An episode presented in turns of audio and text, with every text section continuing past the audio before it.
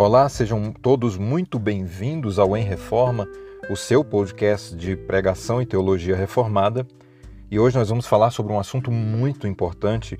E para começar, eu quero citar uma frase de Blaise Pascal que diz: É perigoso conhecer a graça de Deus sem conhecer a miséria humana, e conhecer a miséria humana sem conhecer a graça de Deus. Ouvi há algum tempo é, a seguinte frase: A cruz não mostra o nosso pecado, mas o nosso valor eu ouvi da boca de um evangelista americano e depois eu ouvi um brasileiro, um pregador brasileiro jovem, dizer isso.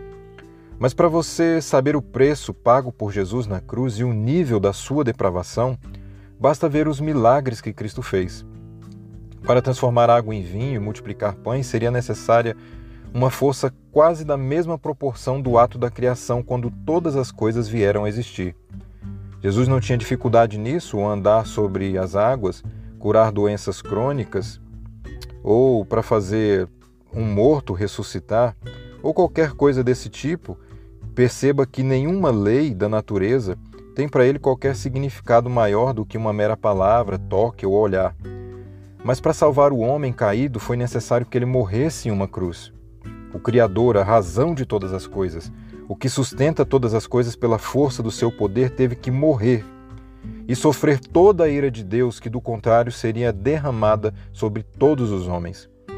Quando João escreveu o evangelho que leva o seu nome, lá na altura do terceiro capítulo, verso 16, tão conhecido por todos os cristãos, ele não usou uma hipérbole como ele usou lá no capítulo 21, verso 25.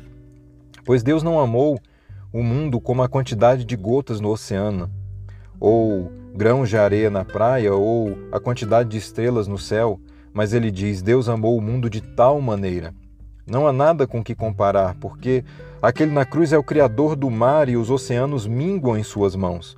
E as estrelas ele chama cada uma delas pelo seu nome.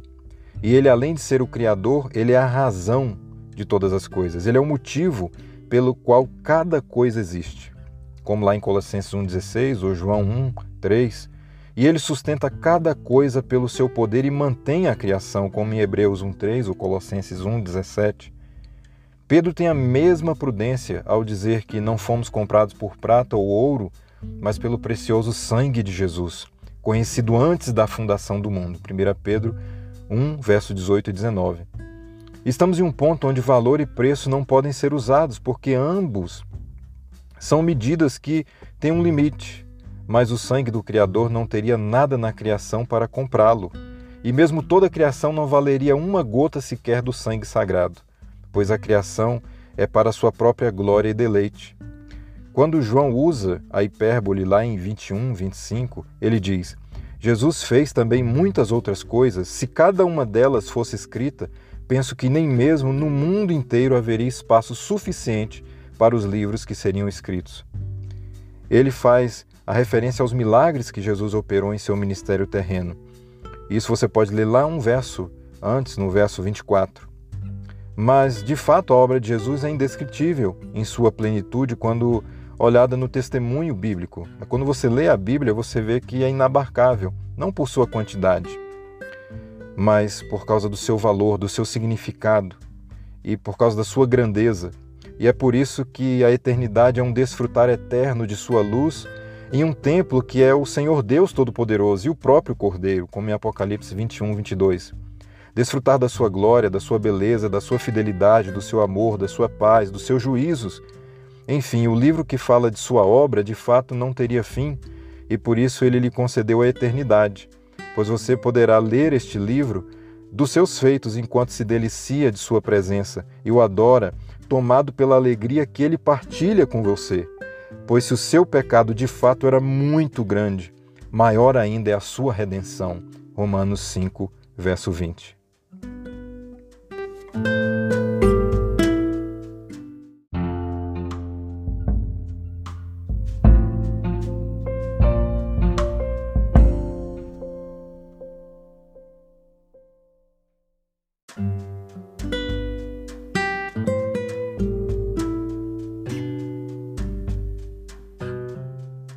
Esse foi mais um Em Reforma, o seu podcast de pregação e teologia reformada, hoje tratando da grandeza do nosso pecado, mas também da grandeza do nosso Redentor.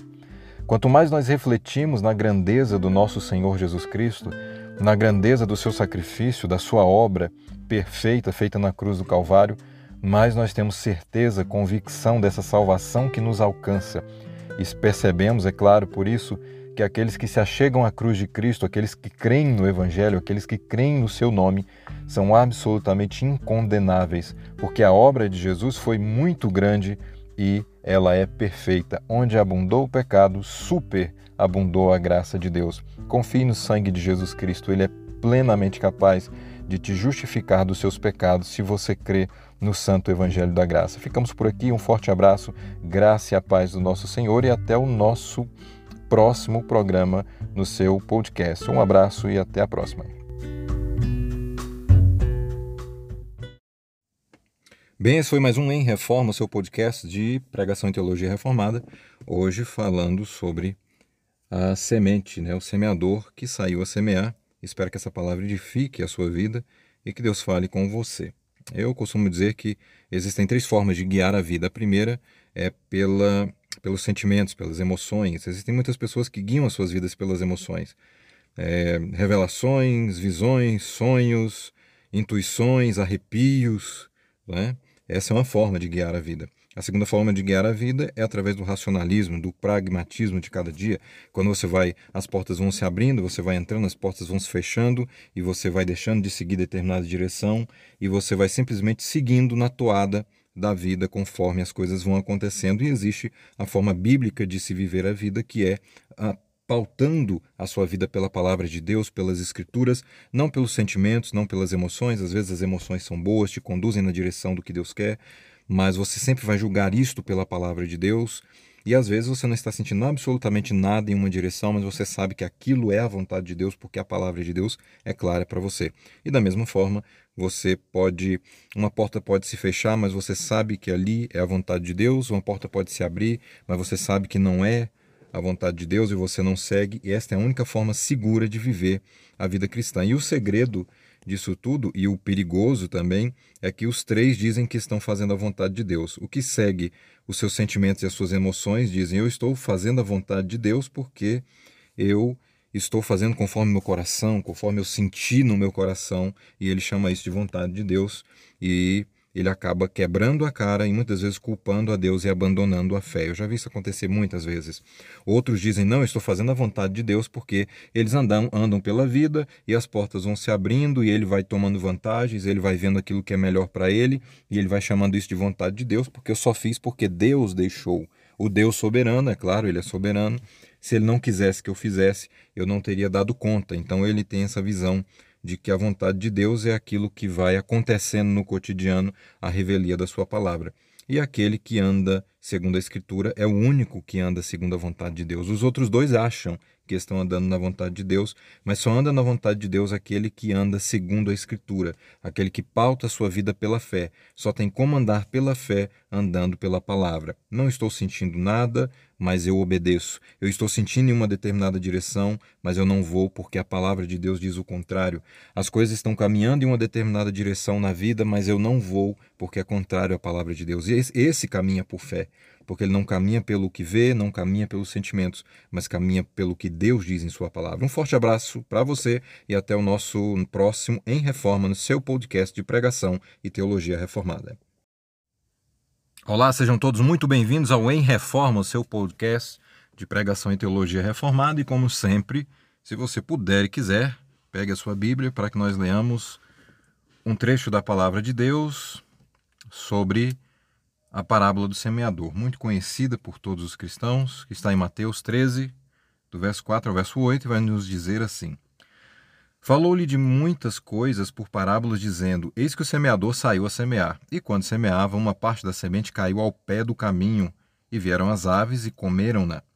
E outra parte caiu em pedregais, onde não havia terra bastante, e logo nasceu, porque não tinha terra funda, mas vindo o sol, queimou-se e secou-se, porque não tinha raiz e outra caiu entre espinhos, e os espinhos cresceram e sufocaram-na.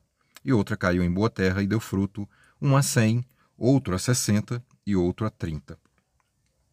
É, Deus quer falar algo com você, e talvez você pergunte, da mesma forma que os discípulos, por que falar por parábolas, né? E é de fato uma pergunta que eu também faria.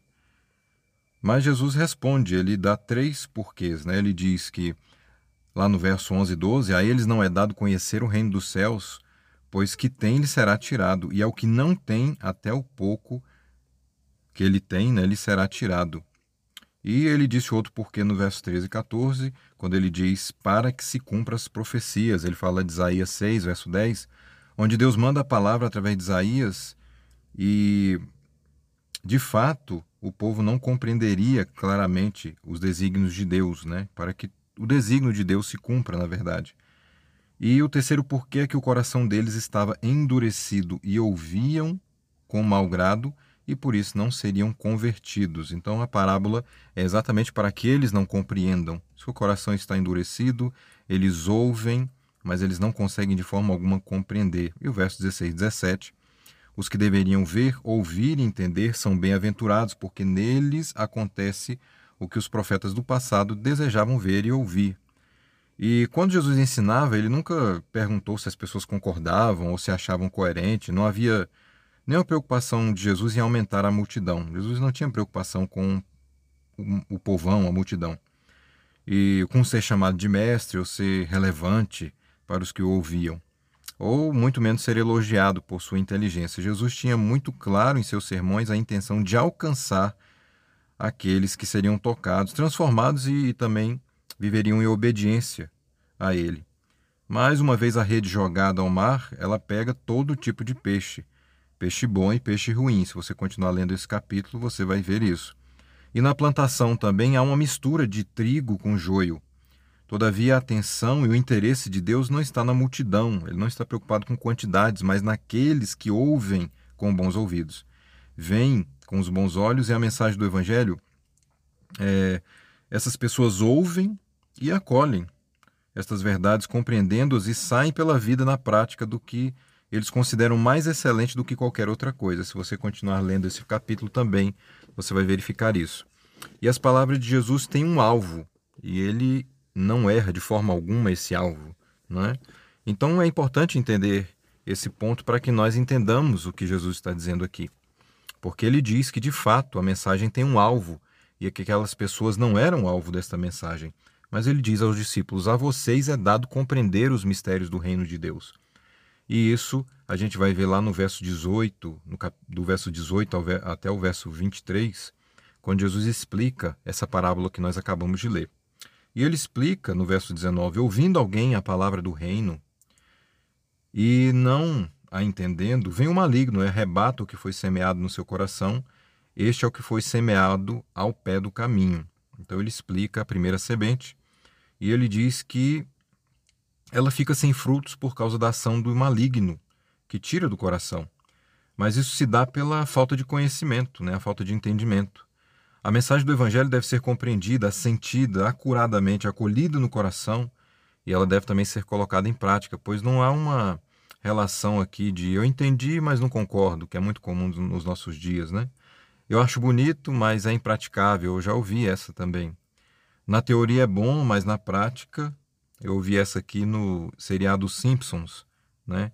Que a teoria cristã, o ensino cristão seria uma série de ensinos que são muito bonitos, mas que na prática eles são impraticáveis, na verdade, né? Mas ao descobrir e, e concordar com um remédio que você diz, nossa, é muito bom esse remédio, você estando doente, você de forma alguma se recusaria a tomar esse remédio. É isso que esse texto está dizendo, que esta pessoa ouviu, né? Ela não tinha nenhum problema de surdez, não era moca, mas ela ouviu, mas ela não consegue compreender e se servindo disso, o inimigo retira do seu coração. E nós não podemos nos enganar, pois há uma ação aqui deliberada do inimigo das almas em fazer com que você não entenda a vontade de Deus para a sua vida. Mas a semente do evangelho é, fica sem fruto em você e a vontade de Deus não é essa, mas é que você ouça o evangelho.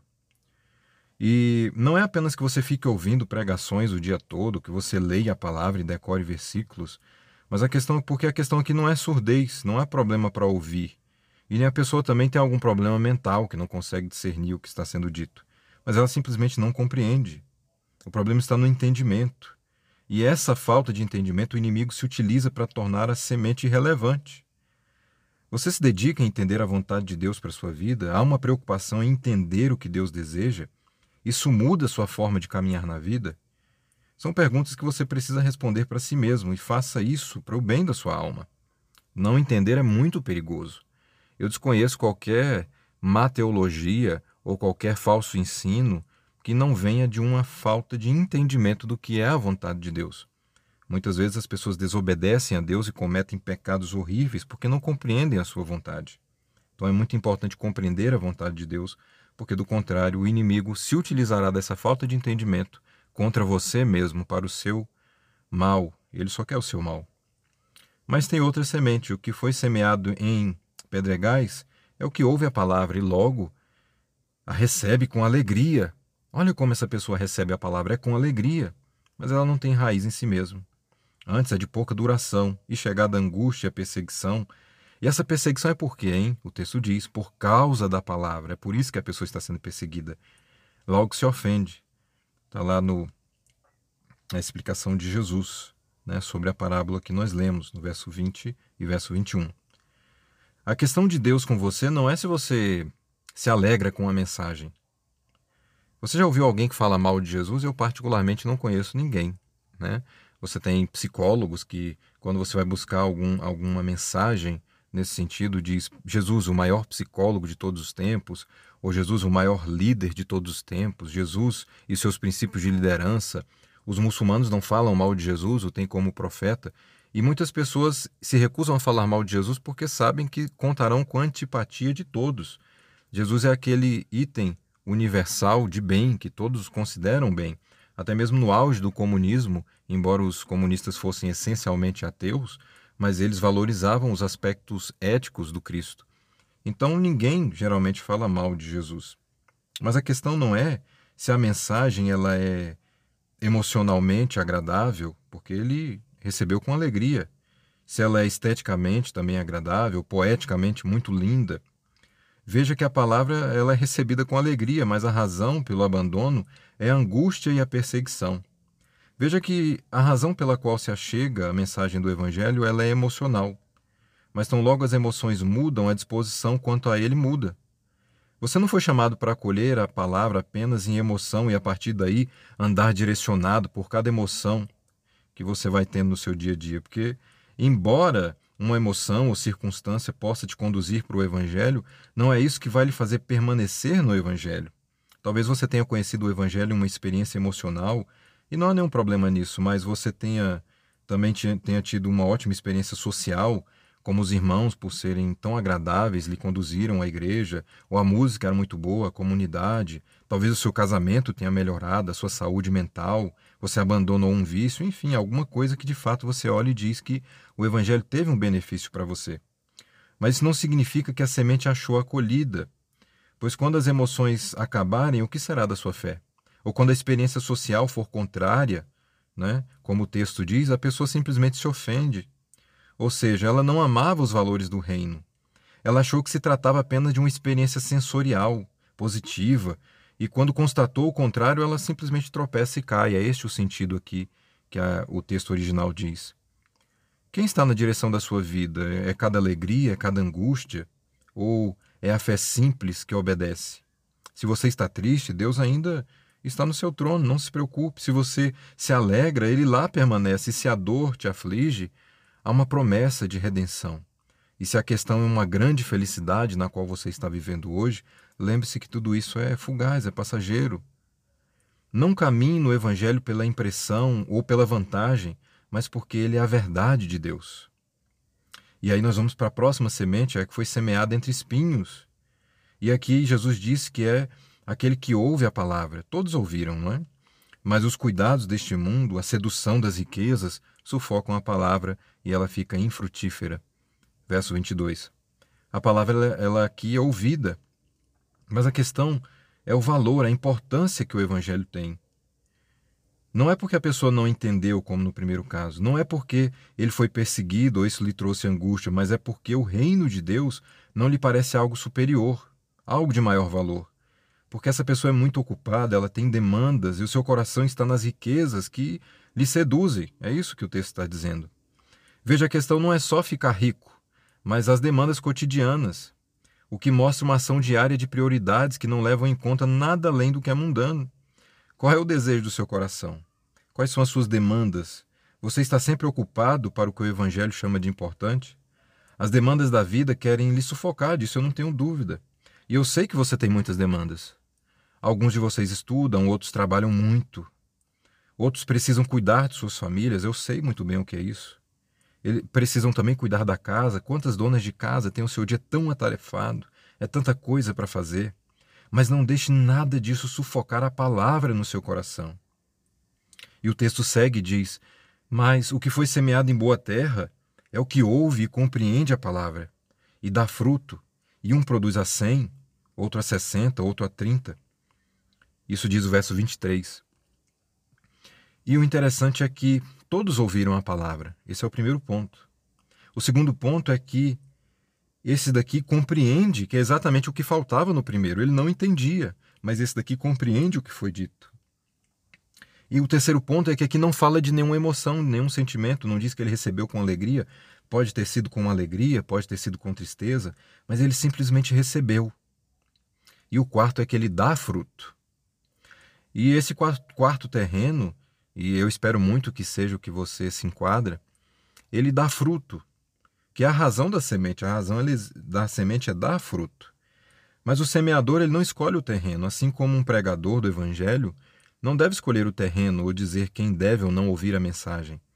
Mas a vontade do semeador é ver a semente crescendo e dando frutos, e com toda certeza há uma boa terra. Essa é a esperança de quem semeia. Esse fruto não está na mesma proporção para todos, mas mesmo variando em quantidade, ele dá frutos, porque um produz a 60, outro a 30, outro a 100, e talvez você olhe para os outros e às vezes você olhe que os outros têm mais frutos do que você, e que você cresceu pouco e que o outro cresceu mais, mas enfim, dar fruto é o que importa. Alguns darão mais, outros menos, mas a questão é que a semente precisa dar frutos. E como você tem guiado a sua vida? Você tem guiado a sua vida por uma total ignorância da vontade de Deus? Ou pela emoção, pelos sentimentos que são o leme do seu barco e conduzem a direção por cada impressão, arrepio, intuição, sonho? ou qualquer coisa que quando cessa tira totalmente o seu chão, você fica sem direção na vida, ou é pelo pragmatismo guiando a vida conforme as portas se abrem ou fecham e você anda neste mundo é, com valores que estão muito abaixo dos valores do reino de Deus. Ou talvez você procure a vontade de Deus, e essa é a vontade de Deus para você, que você ouça e pratique o que ele diz mesmo a revelia das emoções e mesmo quando isso signifique um prejuízo. Mas você estará alinhado com o que de fato importa na vida para Deus. Os quatro são terrenos, a questão não é essa. Os quatro têm a semente e a semente de fato é boa. Mas a questão é se ela dá fruto. São quatro tipos de terreno que recebem a mesma semente boa. Isso mostra o perigo de andar com a semente como se ela fosse apenas um patuá, um amuleto místico não adianta apenas conhecer o Evangelho, decorar doutrinas bíblicas, recitar de cor versículos bíblicos, pois não é a semente em si, ela de fato é boa. Mas o que Deus verá em nós é se ela produziu algo em nós. E por isso, esse é o perigo de não entender a mensagem. O inimigo vai usar isso para arrancar a semente. Ou o perigo de viver pela alegria inicial de cada impressão e depois abandonar quando a alegria se torna angústia e perseguição. E essa angústia e perseguição será exatamente por causa do Evangelho, não se engane. Ou de colocar a semente em um lugar sufocado pelas demandas do dia a dia. Mas o que importa é que uma vez que você compreenda o que o Evangelho diz, você deve andar em obediência, mesmo que isso não te traga uma vantagem emocional. Ou até mesmo um prejuízo social pode vir por causa disso. E ainda que no mundo as pessoas considerem coisas de outro valor, você precisa ter os valores do reino. Onde está a semente do evangelho na sua vida? E qual tipo de terreno você é?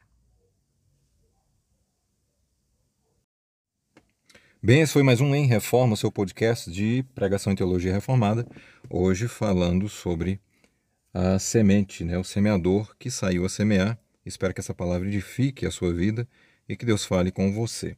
Eu costumo dizer que existem três formas de guiar a vida. A primeira é pela pelos sentimentos, pelas emoções. Existem muitas pessoas que guiam as suas vidas pelas emoções. É, revelações, visões, sonhos, intuições, arrepios. Né? Essa é uma forma de guiar a vida. A segunda forma de guiar a vida é através do racionalismo, do pragmatismo de cada dia. Quando você vai, as portas vão se abrindo, você vai entrando, as portas vão se fechando e você vai deixando de seguir determinada direção e você vai simplesmente seguindo na toada da vida conforme as coisas vão acontecendo. E existe a forma bíblica de se viver a vida, que é a pautando a sua vida pela palavra de Deus, pelas escrituras, não pelos sentimentos, não pelas emoções. Às vezes as emoções são boas, te conduzem na direção do que Deus quer, mas você sempre vai julgar isto pela palavra de Deus. E às vezes você não está sentindo absolutamente nada em uma direção, mas você sabe que aquilo é a vontade de Deus, porque a palavra de Deus é clara para você.